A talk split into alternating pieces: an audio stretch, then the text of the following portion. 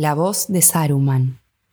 Atravesaron la ruinosa galería y desde un montículo de piedras contemplaron la roca oscura de Orthanc, con numerosas ventanas, una amenaza más en la desolación de alrededor. Ahora el agua se había retirado casi del todo.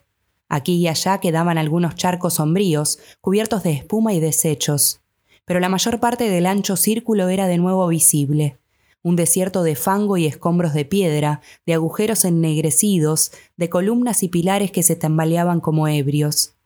Al borde de ese tazón en ruinas se veían vastos montículos y pendientes, como cantos rodados acumulados por el huracán. Y más allá, el valle verde se internaba serpeando entre los brazos oscuros de las montañas. Del otro lado de la desolada llanura vieron unos jinetes que venían del norte y ya se acercaban a Orthanc. Son Gandalf y Theoden y sus hombres, dijo Legolas. Vayamos a su encuentro. Pisad con prudencia, dijo Merry. Hay piedras flojas que pueden darse vuelta y arrojarnos a un pozo si no tenéis cuidado. Recorrieron lo que antes fuera el camino que iba de las puertas a la roca de Orthanc, avanzando lentamente, pues las losas estaban rajadas y cubiertas de lodo.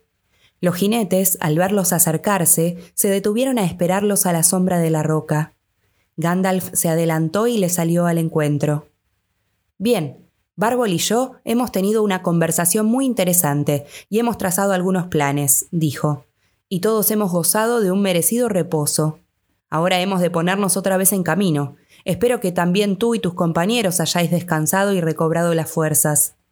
Sí, dijo Merry, pero nuestras discusiones comenzaron y acabaron en humo. Sin embargo, y en relación con Saruman, no estamos tan mal dispuestos como antes. ¿De veras? dijo Gandalf. Pues bien, yo no he cambiado. Me queda algo pendiente antes de partir. Una visita de despedida a Saruman. Peligrosa y probablemente inútil, pero inevitable. Aquellos de vosotros que lo deseen pueden venir conmigo, pero cuidado, nada de bromas, este no es el momento. Yo te acompañaré, dijo Gimli. Quiero verlo y saber si es cierto que se parece a ti. ¿Y cómo harás para saberlo, señor enano? dijo Gandalf. Saruman puede mostrarse parecido a mí a tus ojos si conviene a sus designios. ¿Y te consideras bastante perspicaz como para no dejarte engañar por sus ficciones? En fin, ya veremos. Quizá no se atreva a presentarse al mismo tiempo ante tantas miradas diferentes. Pero he rogado a los Ents que no se dejen ver y puede ser que así consigamos que salga. ¿Cuál es el peligro? preguntó Pippin. ¿Que nos acribille a flechazos y arroje fuego por las ventanas? ¿O acaso puede obrar un sortilegio desde lejos, la última hipótesis es la más verosímil si llegáis a sus puertas desprevenidos, dijo Gandalf. Pero nadie puede saber lo que es capaz de hacer o de intentar. Una bestia salvaje acorralada siempre es peligrosa. Y Saruman tiene poderes que ni siquiera sospecháis. Cuidados de su voz. Llegaron en los pies de Orthanc. La roca negra relucía como si estuviese mojada. Las aristas de las facetas eran afiladas y parecían talladas hacía poco. Algunos arañazos y esquirlas pequeñas como escamas junto a la base eran los únicos rastros visibles de la furia de los Ents. En la cara oriental, en el ángulo formado por dos pilastras, se abría una gran puerta, muy alta sobre el nivel del suelo, y más arriba una ventana con los postigos cerrados, que daba a un balcón cercado por una balaustrada de hierro. Una ancha escalera de 27 escalones, tallada por algún artífice desconocido en la misma piedra negra, conducía al umbral. Aquella era la única entrada a la torre, pero muchas troneras de antepecho profundo se abrían en los muros casi verticales y espiaban, como ojos diminutos, desde lo alto de las escarpadas paredes. Al pie de la escalera, Gandalf y el rey se apearon de las cabalgaduras. Yo subiré, dijo Gandalf. Ya he estado otras veces en Orthanc y conozco los peligros que corro. Y yo subiré contigo, dijo el rey.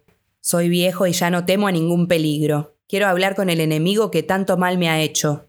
Eomer me acompañará y cuidará de que mis viejos pies no vacilen. Como quieras, dijo Gandalf. Aragorn irá conmigo. Que los otros nos esperen al pie de la escalinata. Oirán y verán lo suficiente, si hay algo que ver y oír. No, protestó Gimli. Legolas y yo queremos ver las cosas más de cerca. Somos aquí los únicos representantes de nuestras razas. También nosotros subiremos. Venid entonces, dijo Gandalf y al decir esto empezó a subir, con Theoden al lado.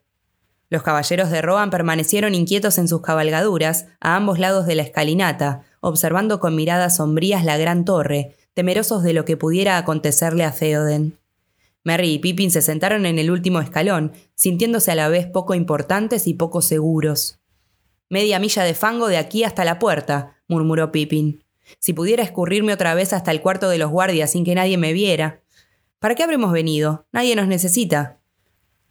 Gandalf se detuvo ante la puerta de Orthanc y golpeó en ella con su vara. Retumbó como un sonido cavernoso. Saruman. Saruman. gritó con una voz potente, imperiosa. Saruman, sal. Durante un rato no hubo ninguna respuesta. Al cabo se abrieron los postigos de la ventana que estaba sobre la puerta, pero nadie se asomó al vano oscuro. ¿Quién es? dijo una voz. ¿Qué deseas? Theoden se sobresaltó. Conozco esa voz, dijo, y maldigo el día en que la oí por primera vez. Ve en busca de Saruman, ya que te has convertido en su lacayo. Grima, lengua de serpiente, dijo Gandalf. Y no nos hagas perder tiempo. La ventana volvió a cerrarse. Esperaron. De improviso otra voz habló, suave y melodiosa. El sonido mismo era ya un encantamiento. Quienes escuchaban, incautos, aquella voz, rara vez eran capaces de repetir las palabras que habían oído, y si lograban repetirlas, quedaban atónitos, pues parecían de poco poder. Solo recordaban, las más de las veces, que escuchar la voz era un verdadero deleite, que todo cuanto decía parecía sabio y razonable, y les despertaba, en instantánea simpatía, el deseo de parecer sabios también ellos. Si otro tomaba la palabra, parecía por contraste torpe y grosero, y si contradecía a la voz, los corazones de los que caían bajo el hechizo se encendían de cólera, para algunos el sortilegio solo persistía mientras la voz les hablaba a ellos, y cuando se dirigía a algún otro, sonreían como si hubiesen descubierto los trucos de un prestidigitador, mientras los demás seguían mirando boquiabiertos. A muchos, el mero sonido bastaba para cautivarlos, y en quienes sucumbían a la voz, el hechizo persistía aún en la distancia, y seguían oyéndola incesantemente, dulce y susurrante, y a la vez persuasiva. Pero nadie, sin un esfuerzo de la voluntad y la inteligencia, podía permanecer indiferente, resistirse a las súplicas y las órdenes de aquella voz. ¿Y bien? preguntó ahora con dulzura. ¿Por qué habéis venido a turbar mi reposo? ¿No me concederéis paz ni de noche ni de día? El tono era el de un corazón bondadoso, dolorido por injurias inmerecidas. Todos alzaron los ojos, asombrados, pues Saruman había aparecido sin hacer ningún ruido y entonces vieron allí, asomada al balcón, la figura de un anciano que los miraba. Estaba envuelto en una amplia capa de un color que nadie hubiera podido describir, pues cambiaba según donde se posaran los ojos y con cada movimiento del viejo. Aquel rostro alargado, de frente alta y ojos oscuros, profundos, insondables, los contemplaba ahora con expresión grave y benévola, a la vez que un poco fatigada. Los cabellos eran blancos, lo mismo que la barba, pero algunas hebras negras se veían aún alrededor de las orejas y los labios. Parecido y a la vez diferente, murmuró Gimli. Veamos, dijo la dulce voz. A dos de vosotros os conozco, por lo menos de nombre. A Gandalf lo conozco demasiado bien para abrigar alguna esperanza de que haya venido aquí en busca de ayuda o consejo. Pero a ti, Theoden, señor de la marca de Rohan, a ti te reconozco por las insignias de tu nobleza, pero más aún por la bella apostura que distingue a los miembros de la casa de Eorl. Oh digno hijo de Zengel el tres veces famoso, ¿por qué no has venido antes en calidad de amigo? Cuánto he deseado verte, oh rey, el más poderoso de las tierras occidentales, y más aún en estos últimos años, para salvarte de los consejos imprudentes y perniciosos que te asediaban. ¿Será ya demasiado tarde? No obstante las injurias de que he sido víctima y de las que los hombres de Rohan han sido, ay, en parte responsables, aún quisiera salvarte de la ruina que caerá inexorablemente sobre ti si no abandonas la senda que has tomado. Ahora, en verdad, solo yo puedo ayudarte. Theoden abrió la boca como si fuera a hablar, pero no dijo nada. Miró primero a Saruman, quien lo observaba desde el balcón con ojos profundos y solemnes, y luego a Gandalf, a su lado. Parecía indeciso. Gandalf no se inmutó. Inmóvil y silencioso como si fuera de piedra, parecía aguardar pacientemente una llamada que no llegaba aún. En el primer momento los caballeros se agitaron y aprobaron con un murmullo las palabras de Saruman. Luego también ellos callaron, como bajo los efectos de algún sortilegio. Gandalf, pensaban, nunca había exhortado a Theoden con palabras tan justas y tan hermosas. Rudas y viciadas por la soberbia les parecían ahora las prédicas de Gandalf.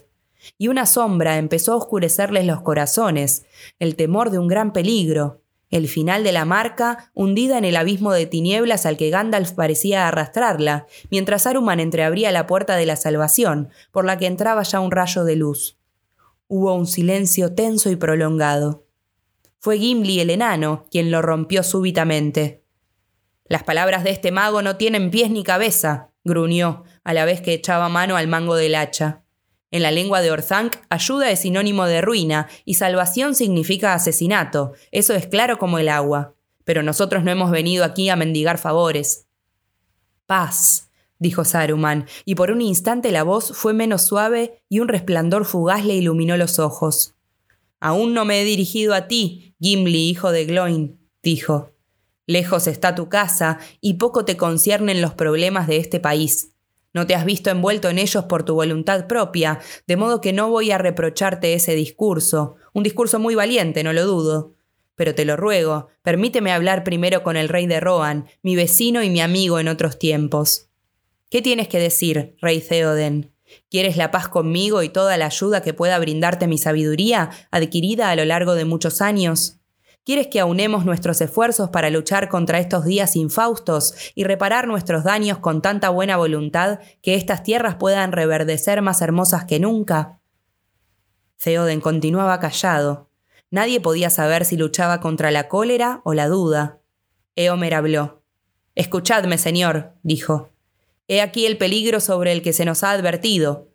Habremos conquistado la victoria para terminar aquí, paralizados y estupefactos ante un viejo embustero que se ha untado de mieles la lengua viperina. Con esas mismas palabras les hablaría el lobo a los lebreles que lo han acorralado, si fuera capaz de expresarse. ¿Qué ayuda puede ofrecernos, en verdad?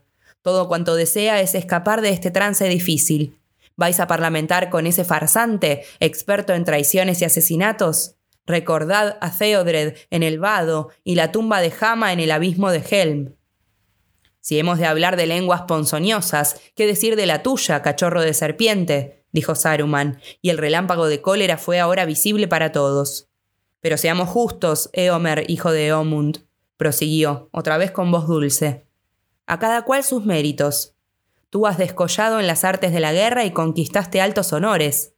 Mata a aquellos a quienes tu Señor llama a sus enemigos y conténtate con eso. No te inmiscuyas en lo que no entiendes. Tal vez, si un día llegas a ser rey, comprenderás que un monarca ha de elegir con cuidado a sus amigos. La amistad de Saruman y el poderío de Orthanc no pueden ser rechazados a la ligera en nombre de cualquier ofensa real o imaginaria. Habéis ganado una batalla pero no una guerra, y esto gracias a una ayuda con la que no contaréis otra vez. Mañana podríais encontrar la sombra del bosque a vuestras puertas. Es caprichosa e insensible, y no ama a los hombres.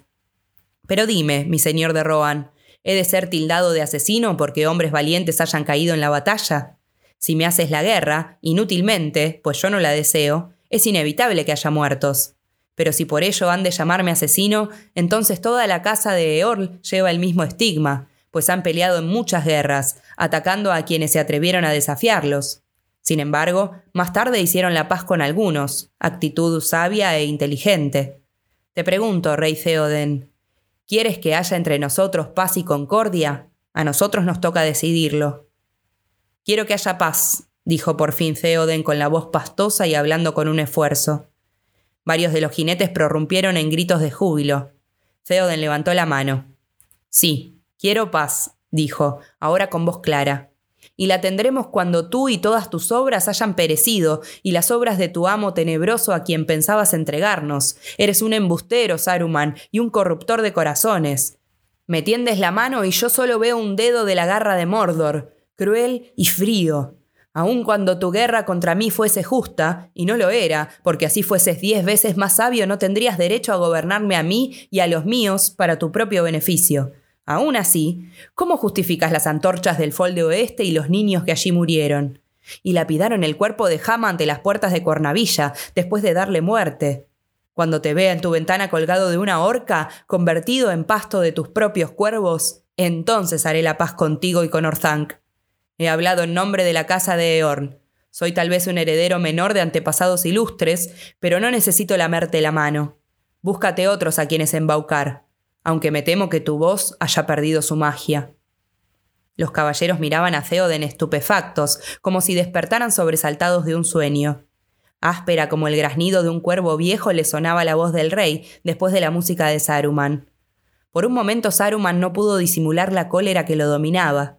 Se inclinó sobre la barandilla como si fuese a golpear al rey con su bastón. Algunos creyeron ver de pronto una serpiente que se enroscaba para atacar. Orcas y cuervos, sisió Saruman, y todos estremecieron ante aquella horripilante transformación. Viejo chocho, ¿Qué es la casa de Orl sino un cobertizo de diondo donde se embriagan unos cuantos bandidos, mientras la prole se arrastra por el suelo entre los perros? Durante demasiado tiempo se han salvado de la horca, pero el nudo corredizo se aproxima, lento al principio, duro y estrecho al final. Colgaos, si así lo queréis. La voz volvió a cambiar a medida que Saruman conseguía dominarse.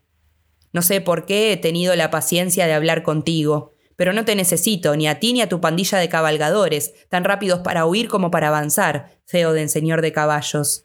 Tiempo atrás te ofrecí una posición superior a tus méritos y a tu inteligencia. Te la he vuelto a ofrecer para que aquellos a quienes llevas por mal camino puedan ver claramente el que tú elegiste.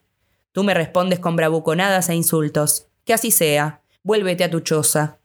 Pero tú, Gandalf, de ti al menos me conduelo, compadezco tu vergüenza. ¿Cómo puedes soportar semejante compañía?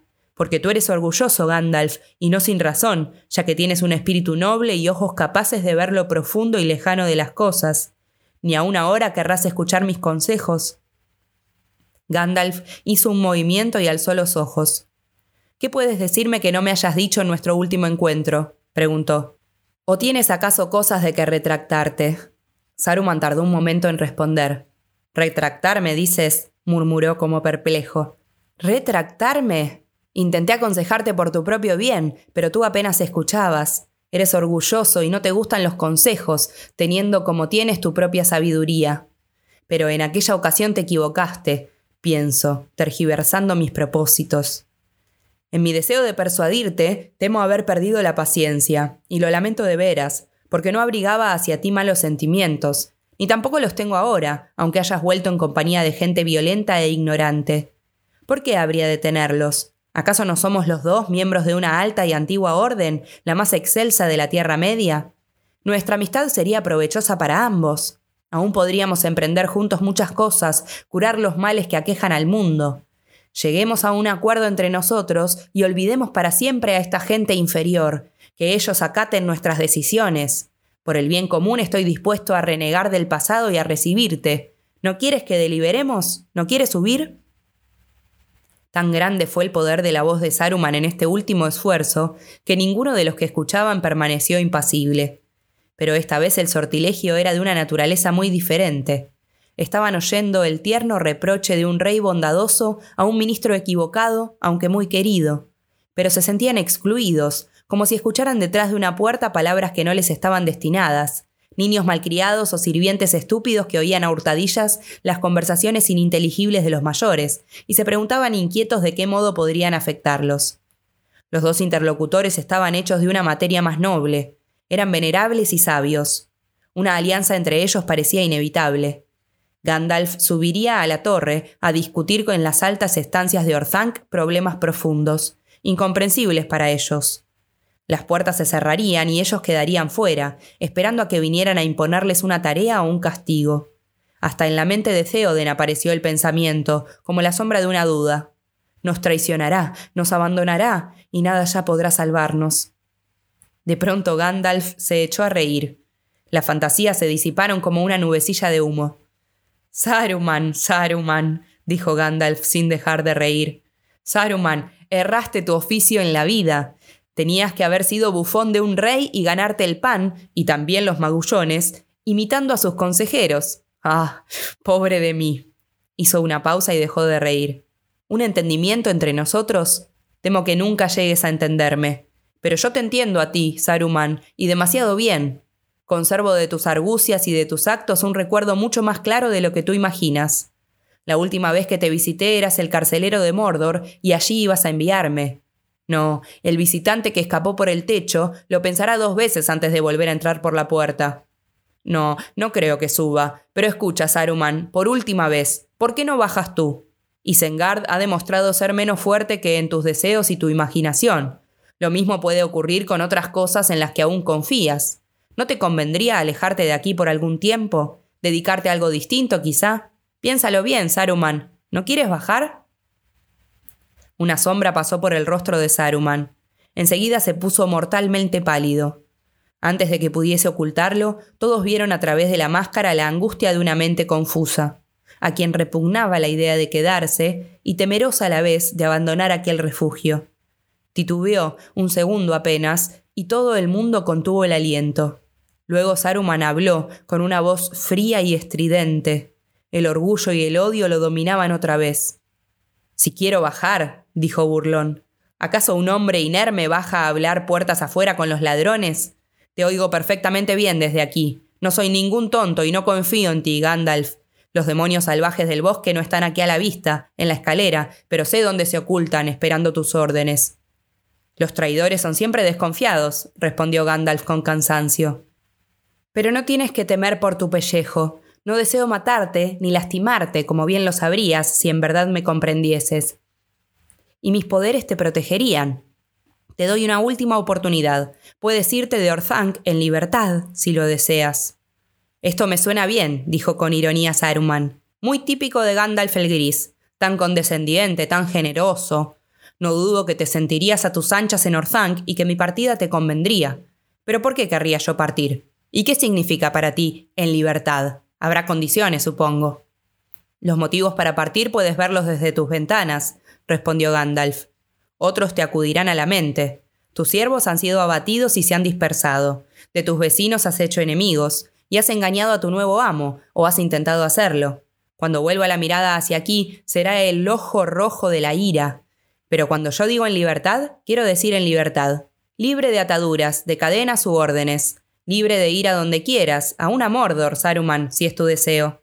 Pero antes dejarás en mis manos la llave de Orthanc y tu bastón quedarán en prenda de tu conducta y te serán restituidos un día, si lo mereces. El semblante de Saruman se puso lívido, crispado de rabia, y una luz roja le brilló en los ojos. Soltó una risa salvaje. ¡Un día! gritó, y la voz se elevó hasta convertirse en un alarido. ¡Un día! Sí, cuando también te apoderes de las llaves de Baratur, supongo, y las coronas de los siete reyes, y las varas de los cinco magos. Cuando te hayas comprado un par de botas mucho más grande que las que ahora calzas. Un plan modesto. No creo que necesites mi ayuda. Tengo otras cosas que hacer. No seas tonto. Si quieres pactar conmigo mientras sea posible, vete y vuelve cuando hayas recobrado el sentido. Y sácate de encima esa chusma de forajidos que llevas a la rastra, prendida a los faldones. Buen día. Dio media vuelta y desapareció del balcón. Vuelve, Saruman, dijo Gandalf con voz autoritaria. Ante el asombro de todos, Saruman dio otra vez media vuelta y, como arrastrado contra su voluntad, se acercó a la ventana y se apoyó en la barandilla de hierro, respirando agitadamente. Tenía la cara arrugada y contraída. La mano que aferraba la pesada vara negra parecía una garra. No te he dado permiso para que te vayas, dijo Gandalf con severidad. No he terminado aún. No eres más que un bobo, Saruman, y sin embargo inspiras lástima.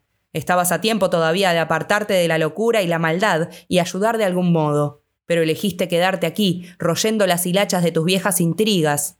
Quédate, pues, mas te lo advierto, no te será fácil volver a salir, a menos que las manos tenebrosas del este se extiendan hasta aquí para llevarte. Saruman, gritó, y la voz creció aún más en potencia y autoridad. Mírame, no soy Gandalf el gris a quien tú traicionaste, soy Gandalf el blanco que ha regresado de la muerte. Ahora tú no tienes color, y yo te expulso de la orden y del concilio. Alzó la mano y habló lentamente, con voz clara y fría. Saruman, tu vara está rota. Se oyó un crujido, y la vara se partió en dos en la mano de Saruman. La empuñadura cayó a los pies de Gandalf. Vete, dijo Gandalf. Saruman retrocedió con un grito y huyó, arrastrándose como un reptil.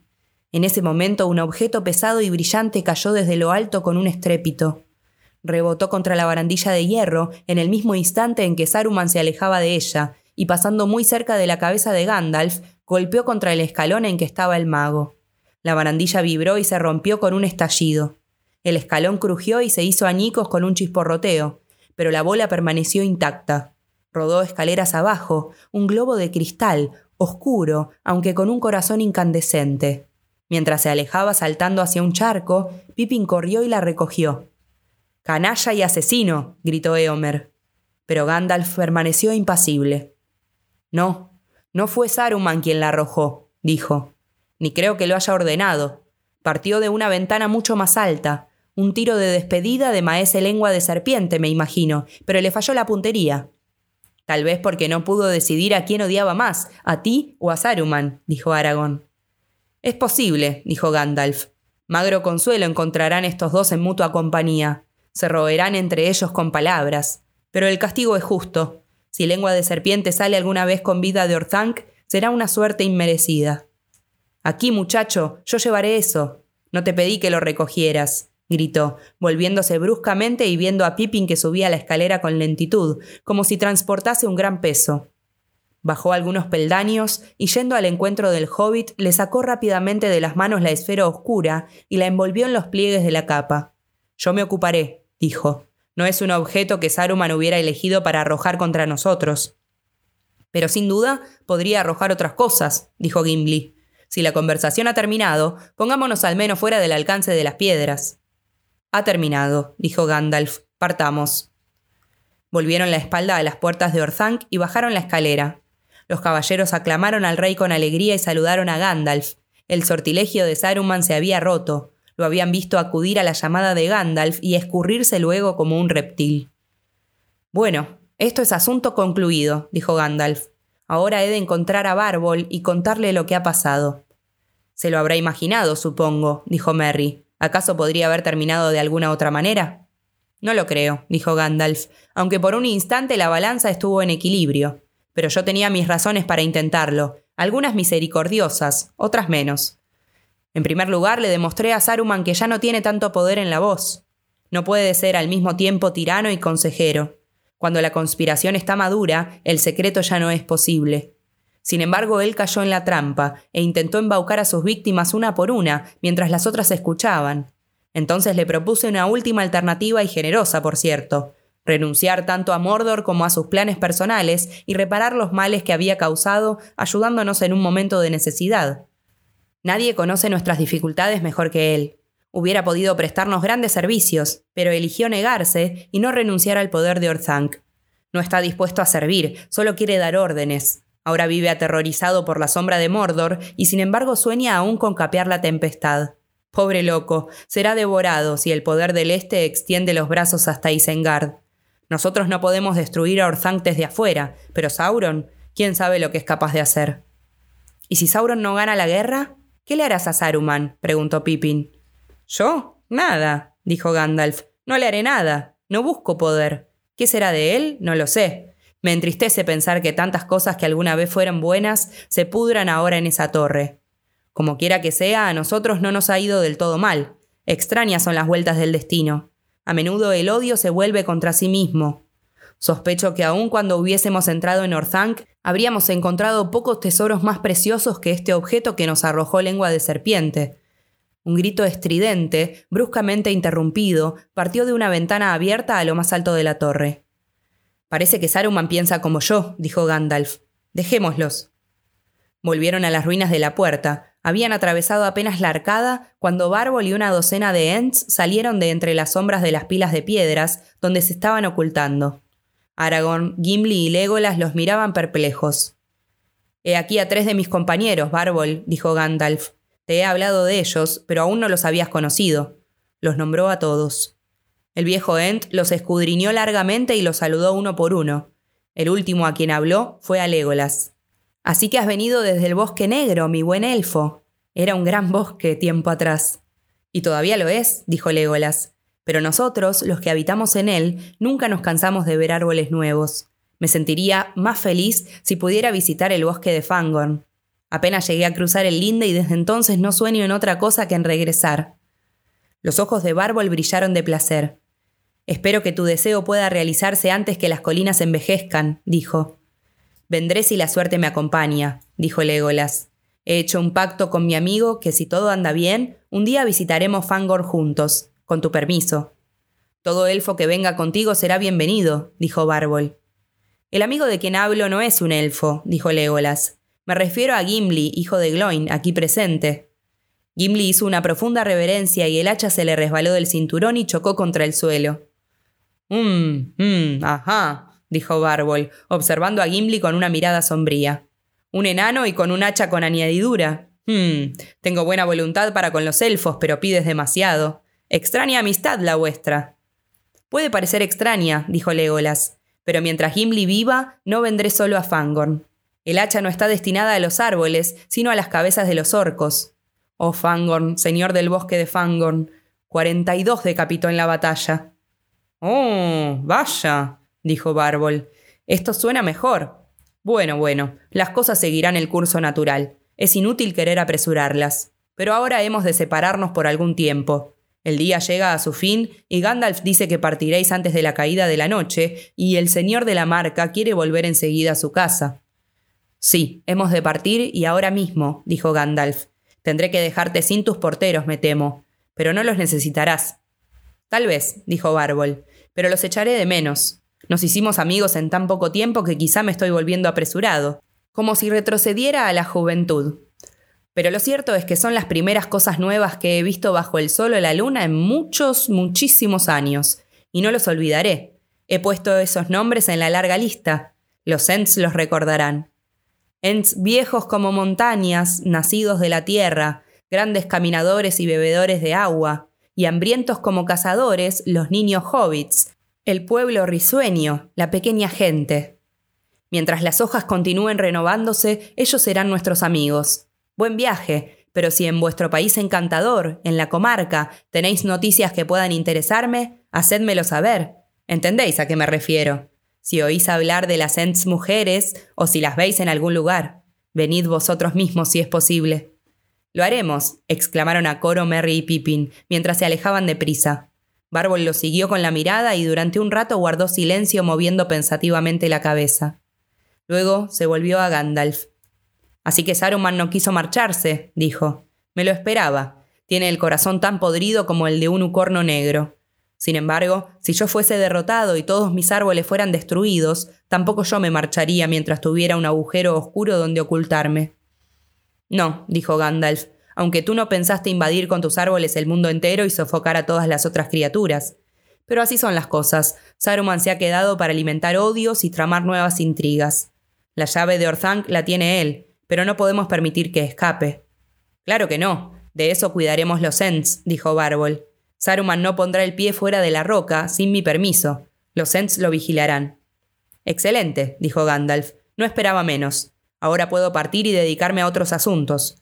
Pero tienes que poner mucha atención. Las aguas han descendido. Temo que unos centinelas alrededor de la torre no sea suficiente. Sin duda hay túneles profundos excavados debajo de Orthanc, y Saruman espera poder ir y venir sin ser visto dentro de poco. Si vas a ocuparte de esa tarea, te ruego que hagas derramar las aguas otra vez, hasta que Isengard se convierta en un estanque perenne, o hasta que descubras las bocas de los túneles. Cuando todos los sitios subterráneos estén inundados y hayas descubierto los desagües, entonces Saruman se verá obligado a permanecer en la torre y mirar por las ventanas.